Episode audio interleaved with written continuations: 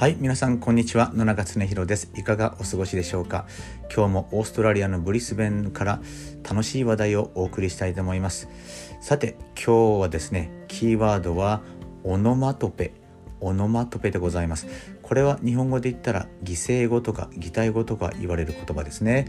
例えば、えー、つやつやとかねスラスラとかね、えー、コンコンとかそういう音ですね。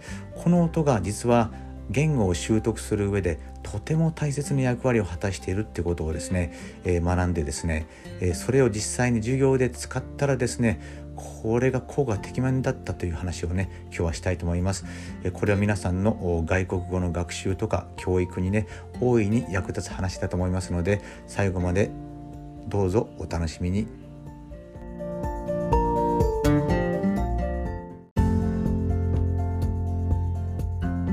Hello everyone, this is Tsunehiro Nonaka. I hope you're well.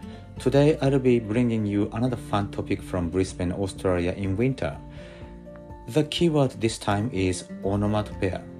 Actually, I learned that using onomatopoeia is very effective for language learning, and when I actually used it in my class, it was very effective and I thought it would be very useful for your foreign language learning.